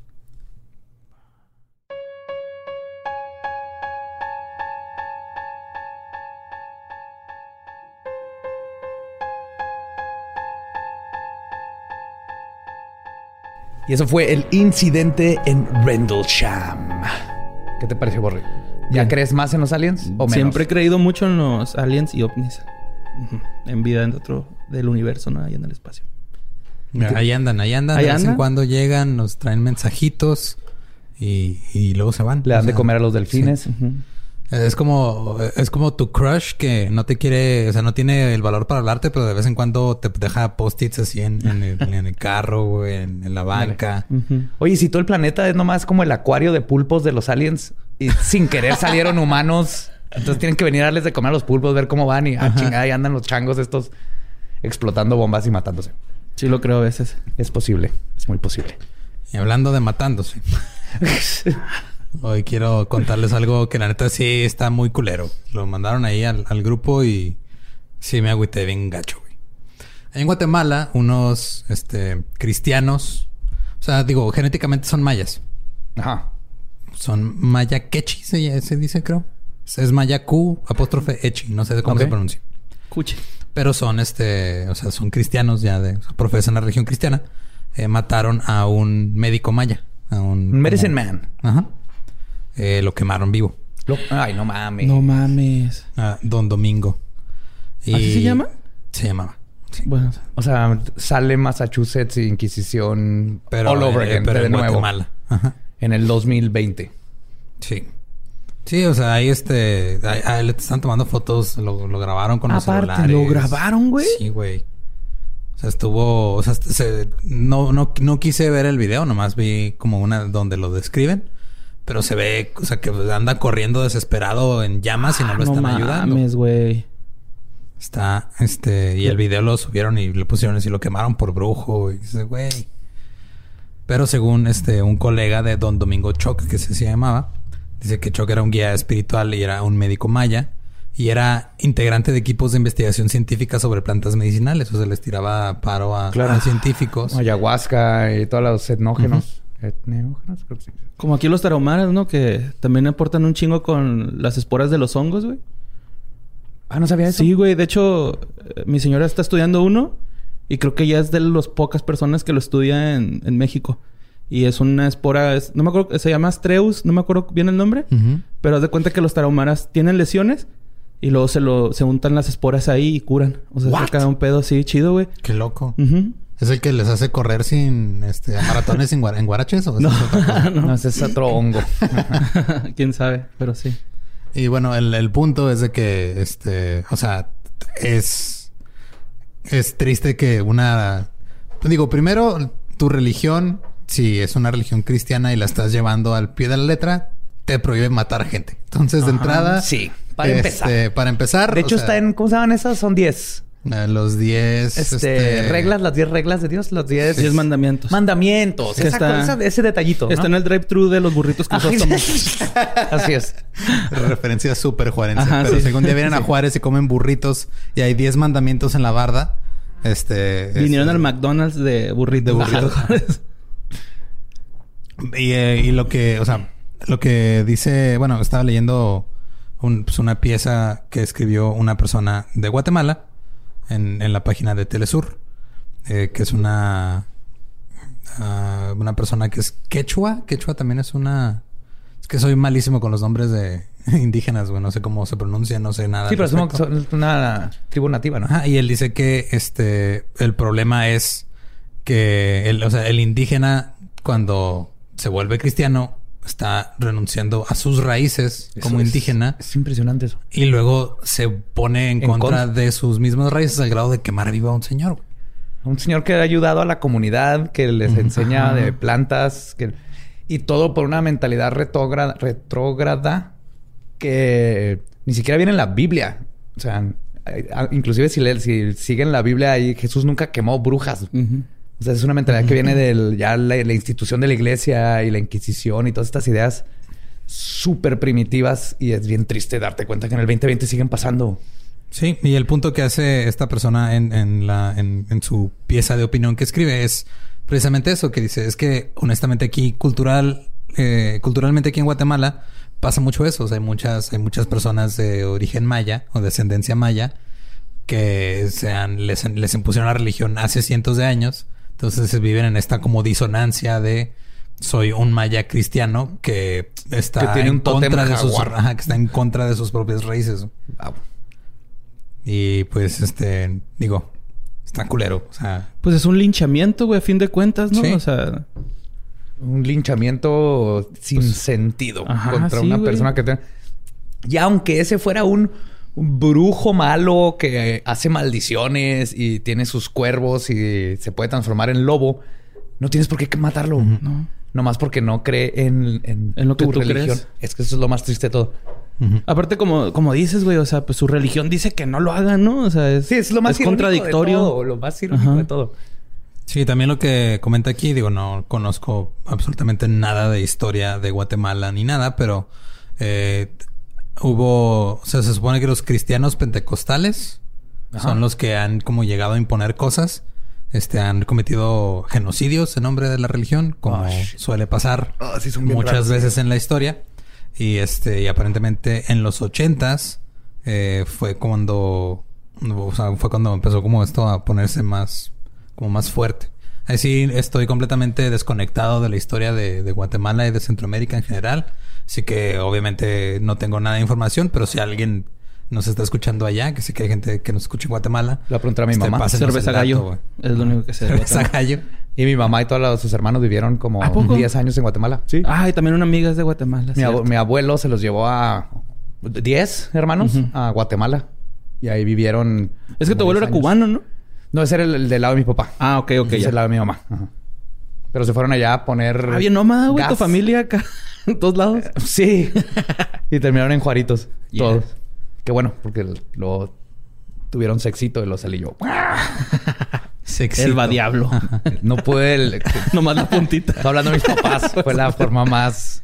Menos iu en que pude decir esa frase. Se quisieron mucho y nací yo. Un, be- un beso. Ajá, y luego se quisieron más y nació tu hermana. Y lo lle- Ajá, y así. Llegó así la cigüeña. Ajá. Ah, Llegó pues la cigüeña, los encontró cogiendo y les entregó un niño. así funciona, Ya, ¿no? sí, así es. Te cogiendo sin condones. Órale, va. Un niño. La cigüeña nada más es una, una ave muy pervertida Sí, y trabaja mucho. Y muy trabajadora. Sí. Eh, ¿Se fijan cómo nos vemos por la primer tangente que encontramos? Sí, Está por demasiado favor. deprimente. Sí, güey. Es que sí está muy triste. El- la, la pérdida de las... Eso es lo que a mí siempre me deja así de... "Ugh, ¿Cuántas culturas no hemos perdido por esas mentalidades y esas... ¿Cuántos conocimientos? O sea, se quemaron librerías enteras. No sabemos nada de los mayas porque les quemaron todo. De los aztecas les quemaron todo. La librería de Alejandría la quemaron toda. A Hipatia, filósofa chingoncísima, le quitaron la piel viva. ¿no? Y ahora en el... do- y es- ¿Hace cuánto? Y en el 2020 no hemos cambiado en absolutamente nada. Entonces, este, por eso es necesario que cuestionen. No, no nada más acepten cualquier creencia que les quieran imponer. Así cuestionen y si después de cuestionar se dan cuenta que, ah, ok, pues me voy por ese lado, chido, adelante, pero no, este, coarten las libertades de propios y extraños con Así sus es. pinches religiones. Y también no digas, no, no, pues que esos son ellos. Es, es la misma mentalidad, nomás diferentes grados a donde llevas la acción. Sí. Pero tienes que darte cuenta si tienes esa mentalidad, que aunque no le harías eso, sí dirías, ah, sí es un brujo, él está mal. Él es satánico, él está mal. Aparte de que le tiemblas, ¿no, güey? Pues se supone que tu religión te cuida de eso, entonces... ¿Por qué te da tanto miedo, güey? O sea, ¿para qué haces esa pinche acción tan ojete? Es que los crean con mucho miedo desde niños que luego van con estas supersticiones. O sea, aquí en México no andan quemando lechuzas, por ejemplo, porque son brujas. Y Apedreándolas, güey. Están apedreando un chingo de esas madres. Sí. Bueno, lechuzas, ¿no? Por eso nunca nos llegó la carta para ir a Hogwarts, ¿no? Ajá, por eso en México no hay, no hay mexicanos en Hogwarts No porque se echaron a todas las porque lechuzas. Se chingaron a todos los... ¿Cómo se llamarían? No, no sería Hedwig, tendría nombre como Mexa. Aztlatl. Ay, güey. Aztlatl. Ajá, Aztlatl como Aztlán. Quetzalcoatl, acá no. La lechuza emplumada. con escamas, ¿no? Con- Wow. La lechuza con escamas, güey. Sí, esta es la lechuza emplumada, Harry, que no es una lechuza normal. Cállate la boca, Harry. ¿Quién es el mago aquí? ¿Tú o yo, cabrón? ¿Quieres ir a la escuela o no? Qué culero, güey, que te llegue una carta una lechuza. Yo sí me culiaría. Ni la abriría. ¿Por qué? Pues no mames, güey. Es una lechuza que te hace traer acá un encanto o algo así. O tus impuestos, güey, acá No, una... el SAT, güey, El SAT va a empezar a echar lechuzas para que... para servirte acá tu... Mira, y- mira, me acabas, de, me, me acabas de llevar a esto y no quería llegar. Pero si el SAT te manda una lechuza, ¿cómo se va a llamar? Ahí está. Lechuzat. Gracias. No lo quería decir yo, pero... pero- ¿Eh? Lechuzat emplumada. ajá, es una lechuzat emplumada y, y- y ya, vámonos antes de... Sí, nos queremos mucho. antes, antes de hacer este peores juegos de palabras. Eh, no quemen gente. No. Y en adopten, general. adopten un goth. Nada vivo. Sean chidos. no quemes nada vivo. Sí, no, de hecho. Ni lo apedreen y no maten cosas. Ajá. Como, no, como regla general. ¿no? Ajá. Sí, sí, sí, Trata de llevar tu vida a gusto. Sí, y no, y no impongan sus creencias sobre otros. Eso es lo más importante, porque al matar es el extremo, pero esos microcatolicismos o mi- microreligionismos, Ujú. donde tomas piensas que alguien está mal porque no es católico o que este, impones Sí, o esas cositas. No es cristiano o o, porque ajá, no es... o que el, este, se está vistiendo así, porque muchos de los de, ah, se viste así y por eso está mal, viene de, de partes religiosas, no viene... Una persona no juzgaría a otra por cómo está vestido, al menos que traiga crocs y entonces sí está raro. Te puedes reír poquito, Sí. más si es tu amigo. Y obviamente si ves una persona con crocs, no la vas a ir a quemar. No. Porque ya tiene que vivir con ser una persona que usa crocs en público. Sí, Entonces, y la respetas como persona y le respetas sus creencias, nomás. Lo que sí, este... Es porque traes Crocs. Lo, eh, lo que sí me he fijado es de que la gente que trabaja en hospitales siempre trae crocs Ajá. porque aparentemente es demasiado cómodo. Ah, sí, pero esos son zapatos de trabajo. Sí, ahí sí como las botas con la zapatos de trabajo. punta de, De acero. No es algo que llevarías a una boda, pero lo Ujú. necesitas para que no te revienten los dedos. Ok. Ahora Eh, sí. Ahora sí ya Nos va. despedimos de segunda vez. Nos vemos el próximo miércoles. Hey, ¿qué tal? Soy Lolo de Leyendas Legendarias y les quiero dejar un pequeño adelanto de nuestro nuevo podcast. Estás escuchando El Dolop, parte de All Things Comedy Network. Este es un podcast de historia americana en el que cada semana yo, Eduardo Espinosa, le contaré un suceso histórico americano a mi amigo. José Antonio Badía, que no tiene idea de qué se va a... Ok, lo bueno es que el tema. No, lo bueno es que nada más te trabas cuando lees, ¿verdad? Sí, O sí, sí. No, no cuando voy a decir una línea que he dicho ya como cuatro o cinco veces.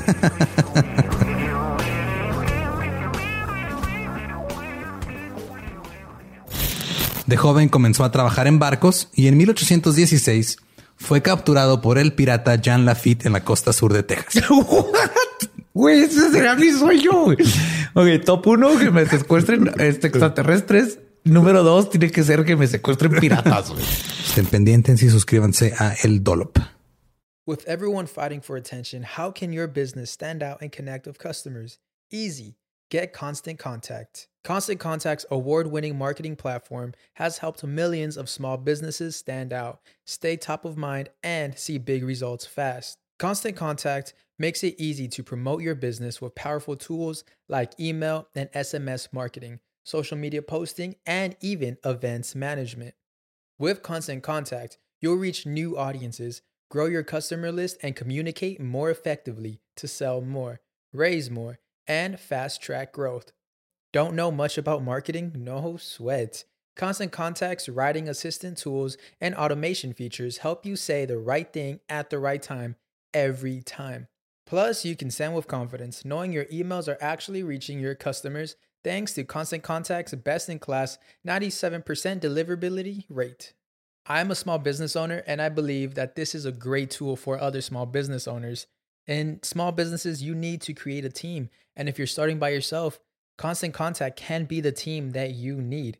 Tackle any challenge with Constant Contact's expert live customer support. Plus, everything's backed by the 30 day money back guarantee. So get going and start growing your business today with a free trial at constantcontact.com.